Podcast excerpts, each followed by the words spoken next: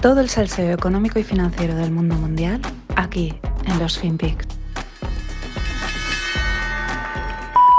oil price. We are focused on ensuring that the energy markets are stable and provide uh, uh, what is needed for both consumers and uh, producers.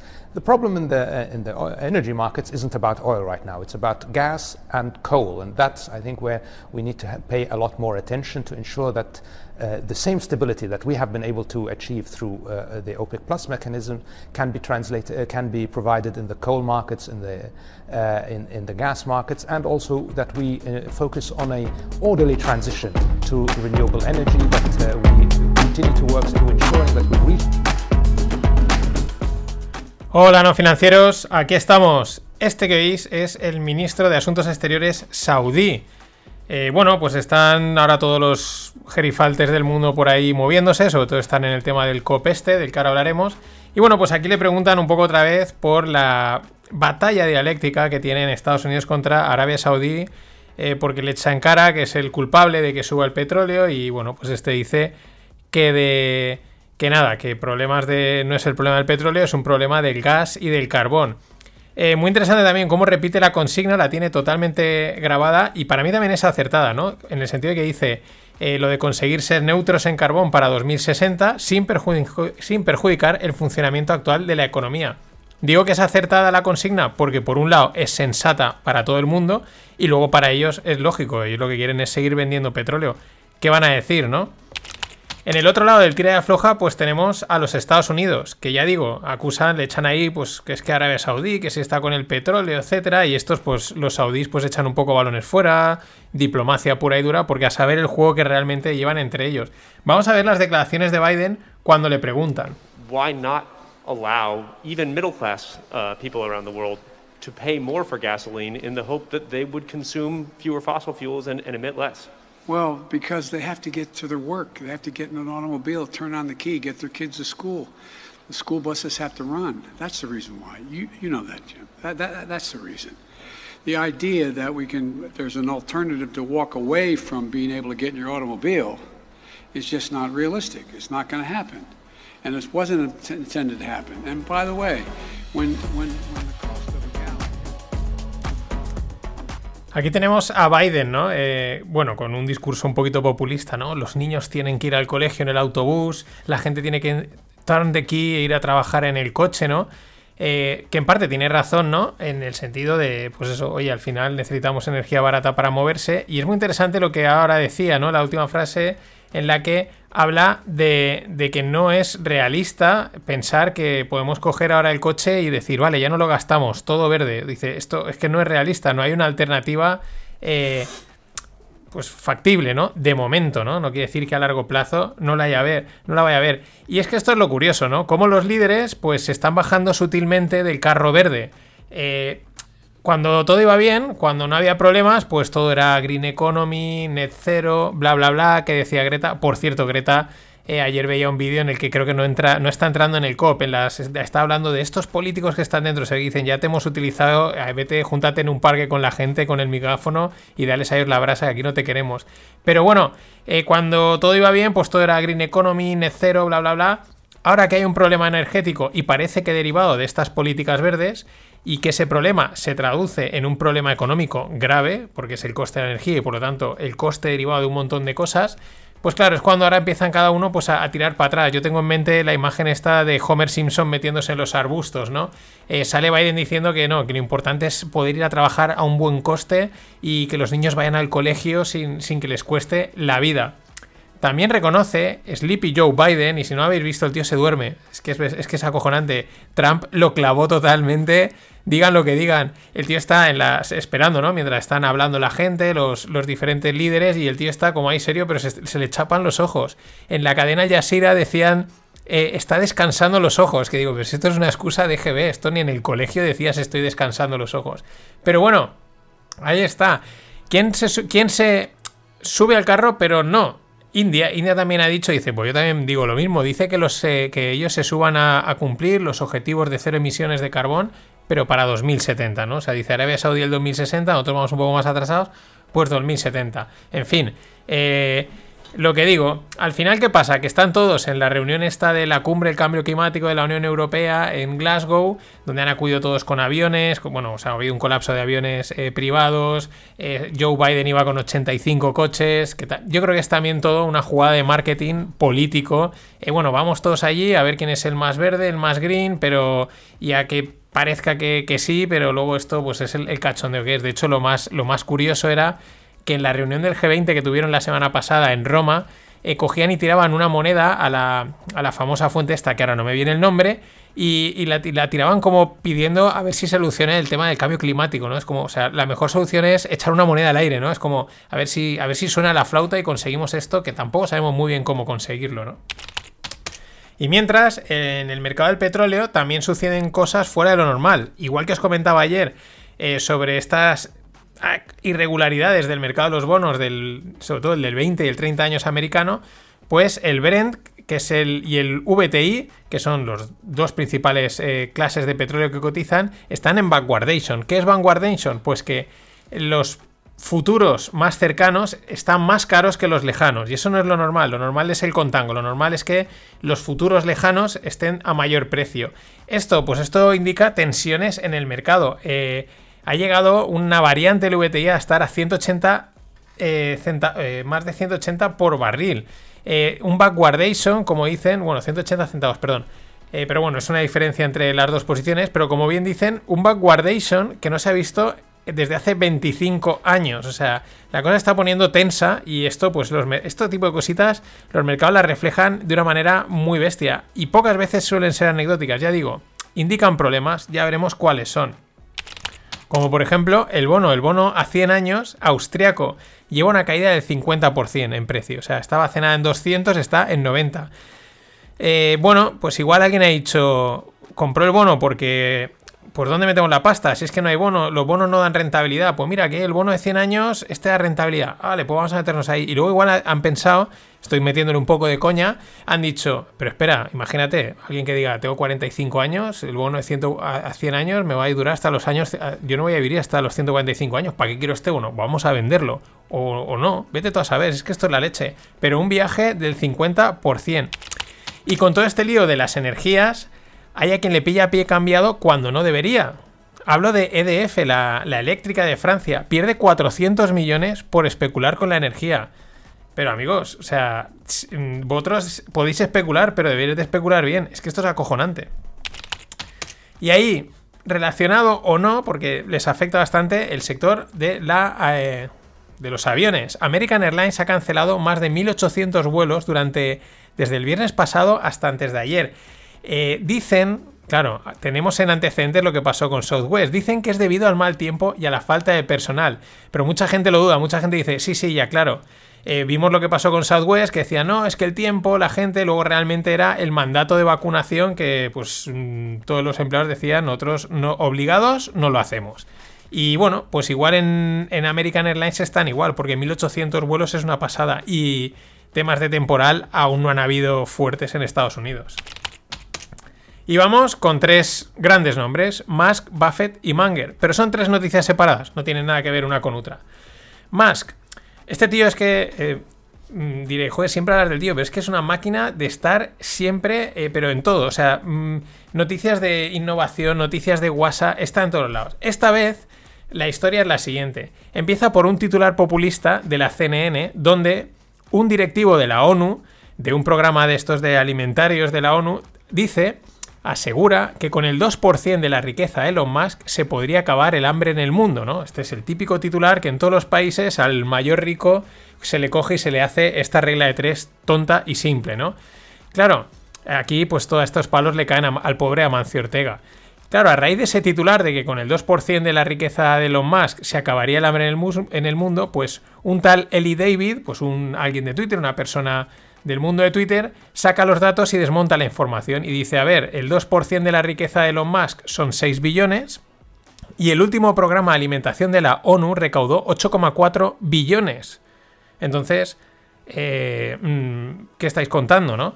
Pero es que a esto solo faltaba Musk, que dice, ya voy, yo entro. Y el tío tuiteaba y decía, le contestaba este y decía, mira, si la, el programa de alimentación de la ONU puede describir exactamente cómo resolver el hambre en el mundo con 6, 6 billions, dice, yo ahora mismo vendo mis acciones de Tesla y esto se ha acabado. Dice, eso sí, me lo tienen que escribir de aquí de una manera pública, clara y transparente. ¡Pum! O sea, ¡pum! Yo estaba esperando, digo, ojalá Mancio hiciese lo mismo, pero le iban a caer por todos los lados. Hacen falta más tíos así que le plante cara a toda esta turra de, bienquedas, de, populistas, etc. Es el nuevo trolling. Dios bendiga a Elon Musk. Y al hilo de esto, de estos datos que se fáciles de contradecir, otros también relacionados con el programa de las Raciones Unidas de, de comer. Y es que dicen que, bueno, que esperan que, eh, o sea, en este, entre este 2020 y 2021 ha pasado de haber unas 115 millones de personas con problemas de alimentación a 160, debido a los lockdowns, a, las, a los confinamientos, ¿no? Y las consecuencias económicas. Y de, y de ahí derivan que probablemente, debido perdón, mueran entre 10 a 15 millones de personas por culpa del hambre. ¿Vale? 10-15 millones van a morir por culpa del hambre. ¿Qué pasa? Que por culpa del COVID, de los. han muerto 5 millones. O sea, es decir, eh, vamos, lo que comentaba también Taleb el otro día, hay que valorar muy bien la respuesta que das frente a un problema. Porque, vale, por enfermedad han muerto 5 millones, pero a causa de los, del confinamiento vas a hacer que mueran 15 millones por de, hambre. En fin. Eh, nada, otros datitos a la basura. Y vamos con Buffett. Warren es un gran inversor, de los mejores. Te gustará más o menos, pero eh, es lo que es. Pero tampoco nos engañemos que aquí nadie da duros a cuatro pesetas. Y cualquiera que haya visto la historia de Warren Buffett no ha hecho estafas, no ha hecho ninguna cosa mm, mala, pero bueno, él ha sabido jugar sus cartas en momentos de tensión y de crisis. Y es que él es un inversor en, en energía, un fuerte inversor en energía, y está intentando aprovechar los problemas energéticos de Texas. Allí la energía está liberalizada, han tenido problemas en las calles de red. Entonces Berkshire Hathaway, que es la empresa de Buffett, habría ofrecido o ha ofrecido financiar 10 nuevas plantas de gas natural por unos 8 billions. ¿A cambio de qué? A cambio de asegurarse unos ingresos de vuelta. ¿Cómo? A través de una nueva tasa que incluirían en las facturas de la electricidad de toda la gente. Eh, Berkshire habría contratado lobistas por valor de 300.000 dólares. Esto aquí nos sorprende, pero en Estados Unidos es de lo más normal. Pfizer parece que había contratado a 22 consultoras de lobbies en Washington. Quien quiera entender, que entienda. Eh, no es la primera vez que Warren Buffett acude al rescate cuando hay problemas. Eso no es buscar value, yo creo que es crearlo. Y vamos con su socio, Manger. Charlie es otro de los grandes inversores y como buen inversor es un polímata, pues gente que sabe mucho de muchas cosas. Y una de sus pasiones es la arquitectura, de hecho lo consideran como un arquitecto amateur, ¿no? Y ha financiado multitud de proyectos. Y el último ha sido el de la polémica. La polémica ha saltado cuando uno de los arquitectos, uno de los consultores, ha dimitido del proyecto por considerarlo un experimento social y humano. Y es que el proyecto promovido por Manger es una residencia de estudiantes donde la mayoría de las habitaciones no tienen ventanas y son muy pequeñas. El arquitecto este dice que es algo Em, bueno, pues que como una persona humana eso él no lo puede tolerar, que va contra todo.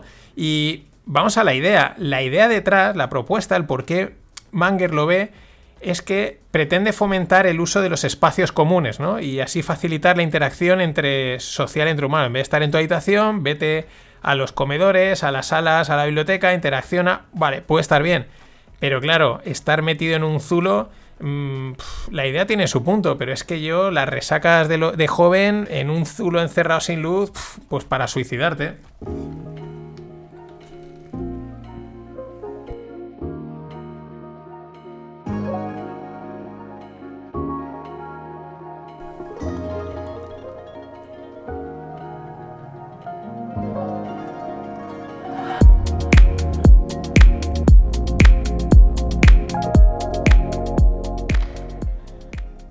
Vamos con la economía tech, con el mundo techy y las startups. Fijaros en este lema, la revolución de los, funerales ha llegado para quedarse.